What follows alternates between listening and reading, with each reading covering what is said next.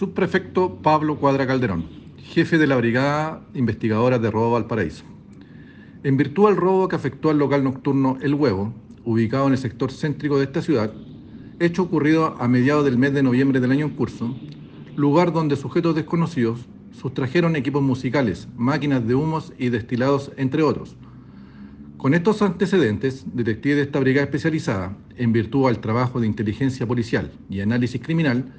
donde se revisaron las distintas páginas web de venta de artículos electrónicos. Se logró así ubicar una publicación en la red Facebook, lugar donde se encontraban ofreciendo algunas de las especies sustraídas,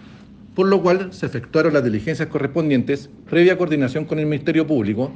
logrando así con la detención por el delito flagrante de receptación de un sujeto chileno mayor de edad, sin antecedentes policiales, quien mantenía en su domicilio particular ubicado en Cerro Cordillera de esta comuna, entre las que se encontraban una máquina de humo, un parlante y una maleta de seguridad, entre otras, especies avaluadas en aproximadamente 2 millones de pesos.